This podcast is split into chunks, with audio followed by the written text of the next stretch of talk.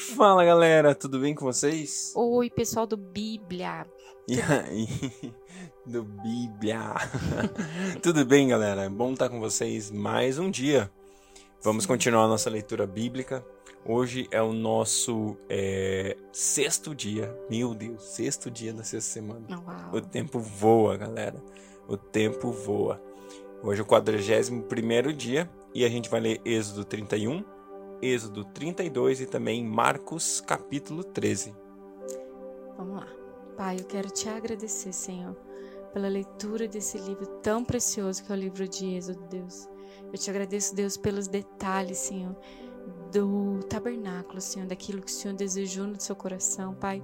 Eu sei, Pai, que a tua expectativa era de que o povo subisse o monte e te adorasse, Deus.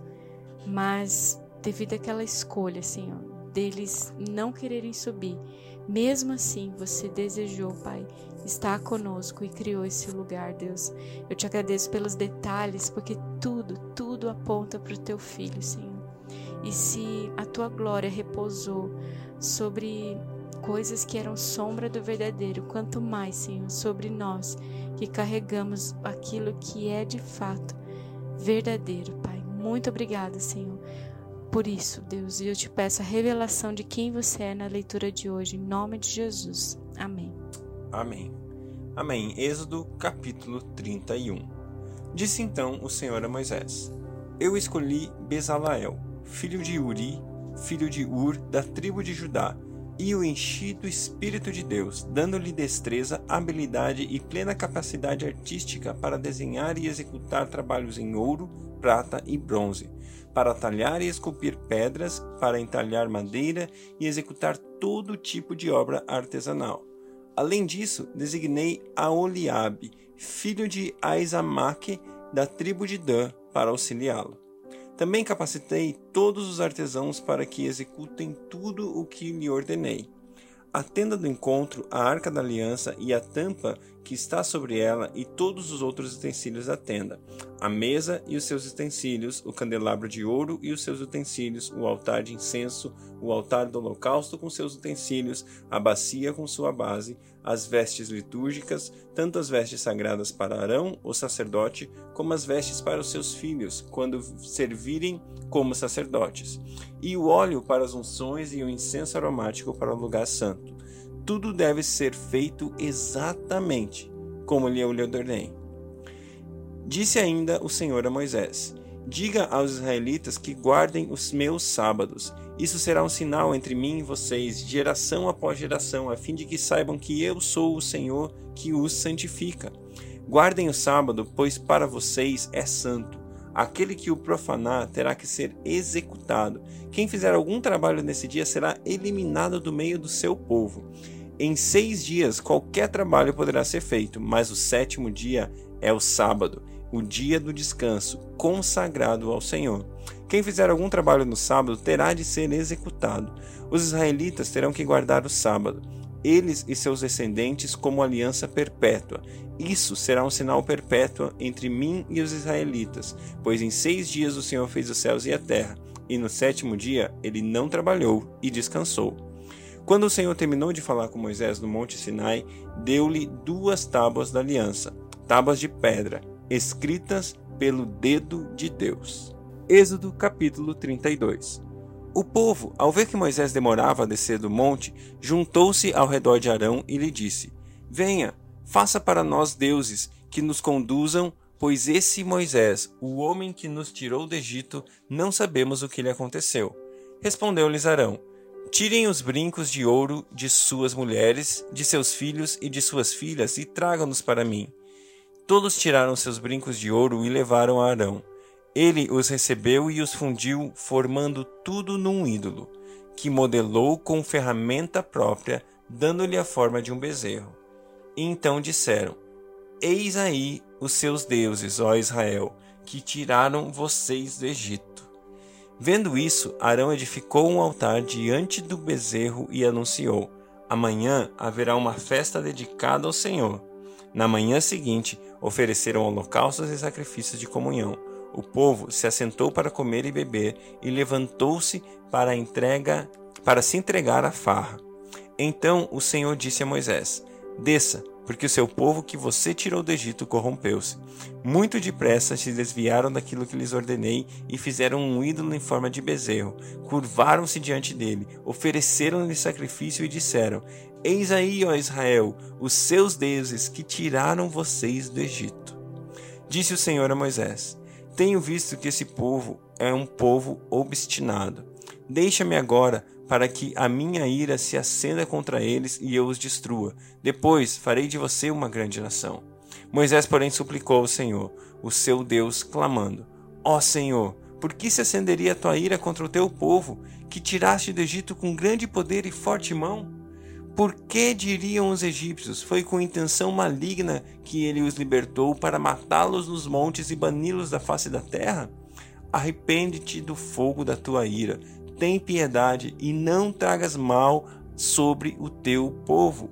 Lembra-te dos teus servos Abraão, Isaque e Israel, aos quais juraste por ti mesmo: farei com que seus descendentes sejam numerosos como as estrelas do céu, e lhes darei toda essa terra que lhes prometi, que será a sua herança para sempre. E sucedeu que o Senhor arrependeu-se do mal que ameaçara trazer sobre o povo.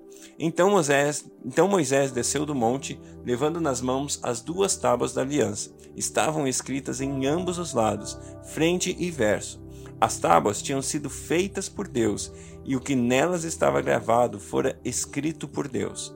Quando Josué ouviu o barulho do povo gritando, disse a Moisés: Há um barulho de guerra no acampamento. Respondeu Moisés: Não é canto de vitória, nem canto de derrota, mas ouço o som de canções. Quando Moisés aproximou-se do acampamento e viu o bezerro e as danças, irou-se e jogou as tábuas no chão, ao pé do monte, quebrando-as. Pegou o bezerro que eles tinham feito e destruiu-o no fogo. Depois de moê-lo até virar pó, espalhou-o na água e fez com que os israelitas a bebessem. E então perguntou a Arão: Que fez esse povo a você para que o levasse a tão grande pecado? Respondeu Arão: não te enfureças, meu senhor, tu bem sabes como esse povo é propenso para o mal. Eles me disseram: Faça para nós deuses que nos conduzam, pois não sabemos o que aconteceu com esse Moisés, o homem que nos tirou do Egito.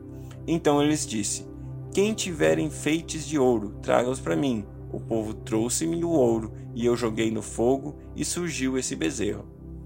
Moisés viu que o povo estava desenfreado e que Arão o tinha deixado fora de controle, tendo se tornado objeto de riso para os seus inimigos. Então ficou em pé à entrada do acampamento e disse: Quem é pelo Senhor, junte-se a mim. Todos os levitas se juntaram a ele.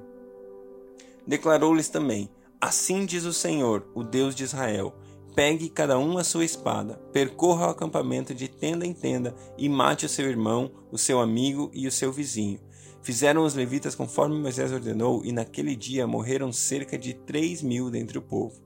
Disse então Moisés: Hoje vocês se consagram ao Senhor, pois nenhum de vocês poupou o seu filho e seu irmão, de modo que o Senhor os abençoou neste dia. No dia seguinte, Moisés disse ao povo: Vocês cometeram um grande pecado, mas agora subirei ao Senhor e talvez possa oferecer propiciação pelo pecado de vocês. Assim, Moisés voltou ao Senhor e disse: Ah, que grande pecado cometeu esse povo! Fizeram para si deuses de ouro. Mas agora eu te rogo, perdoa-lhes o pecado. Senão, risca-me do teu livro que escreveste. Respondeu o Senhor a Moisés: Riscarei do meu livro todo aquele que pecar contra mim. Agora vá e guie o povo ao lugar que lhe falei, e o meu anjo irá à sua frente. Todavia, quando chegar a hora de puni-los, eu os punirei pelos pecados deles. E o Senhor feriu o povo com uma praga, porque quiseram que Arão fizesse o bezerro. Uau, esse texto fala muito conosco, né? Fala muito daquele coração obstinado do povo. É impressionante. É, é, chega a ser hilário ver a reação do povo, a resposta de Arão quando, quando ele é questionado por Moisés, né? Olha, o povo me pediu e de repente eu coloquei o, o ouro no fogo e surgiu esse bezerro. Cara, como assim? Como assim surgiu esse bezerro? Como assim eu e você pecamos? Como assim eu e você de repente cometemos um pecado? Será que o nosso pecado é realmente de repente? Será que eu e você realmente tropeçamos? De repente um pecado surgiu? Ou eu e você vamos abrindo a porta pouco a pouco, vamos abrindo a chance do erro pouco a pouco. Pouco a pouco a gente se afasta das Escrituras, pouco a pouco a gente se afasta do amor de Deus, pouco a pouco a gente se distancia daquilo que Ele tem para mim e para você, e de repente a gente não está mais realizando aquilo que Deus tem para mim, aquilo que Deus tem para você. De repente nós estamos realizando uma outra coisa. E é interessante que a gente vê esse pecado dessa idolatria gigantesca e fica falando: nossa, eles realmente foram longe demais. Mas na nossa vida, provavelmente você não constrói um bezerro de ouro, mas eu e você colocamos coisas diante de nós que não são do Senhor. Eu e você colocamos a prioridade que não é o reino de Deus. A palavra de Deus, Jesus nos recomenda: buscai, pois, em primeiro lugar o reino dos céus, e todas as outras coisas nos serão acrescentadas. O reino dos céus é o primeiro no meu coração. O reino dos céus é o primeiro no seu coração. E quando eu faço essa pergunta, eu falo comigo mesmo e eu espero que fale com você também. Quanto eu e você temos Deus primeiro? Nas suas finanças, quanto eu e você temos Deus primeiro? No seu dia a dia, nas suas prioridades, no, na igreja, quanto eu e você temos Deus como o primeiro na minha e na sua vida. Marcos 13 Quando ele estava saindo do templo, um dos seus discípulos lhe disse: Olha, mestre, que pedras enormes, que construções magníficas. Você está vendo todas estas grandes construções? perguntou Jesus. Aqui não ficará pedra sobre pedra, serão todas derrubadas. E tendo Jesus se assentado no Monte das Oliveiras de frente para o templo, Pedro, Tiago, João e André lhe perguntaram em particular: Dize-nos, quando acontecerão essas coisas? E qual será o sinal de que tudo isso está prestes a cumprir-se? E Jesus lhes disse: Cuidado, que ninguém os engane. Muitos virão em meu nome dizendo que sou eu, e enganarão a muitos. Quando ouvirem falar de guerras e rumores de guerras, não tenham medo. É necessário que tais coisas aconteçam, mas ainda não é o fim. Nação se levantará contra nação e reino contra reino. Haverá terremotos em vários lugares e também fomes. Essas coisas são o início das dores. Fiquem atentos, pois vocês serão entregues aos tribunais e serão açoitados nas sinagogas. Por minha causa, vocês serão levados à presença de governadores e reis, como testemunho a eles. E é necessário que antes o Evangelho seja pregado a todas as nações. Sempre que forem presos e levados a julgamento, não fiquem preocupados com o que vão dizer. Digam tão somente o que for dado a vocês naquela hora, pois não serão vocês que estarão falando, mas o Espírito Santo. O irmão trairá seu próprio irmão, entregando-o à morte, e o mesmo fará o pai a seu filho. Filhos se rebelarão contra os seus pais e os matarão. Todos odiarão vocês por minha causa, mas aquele que perseverar até o fim será salvo. Quando vocês virem o sacrilégio terrível no lugar onde não deve estar, quem lê entenda. Então os que estiverem na Judéia fujam para os montes. Quem estiver no telhado de sua casa, não desça e nem entre em casa para tirar dela coisa alguma. Quem estiver no campo, não volte para pegar o seu manto. Como serão terríveis aqueles dias para as grávidas e para as que estiverem amamentando.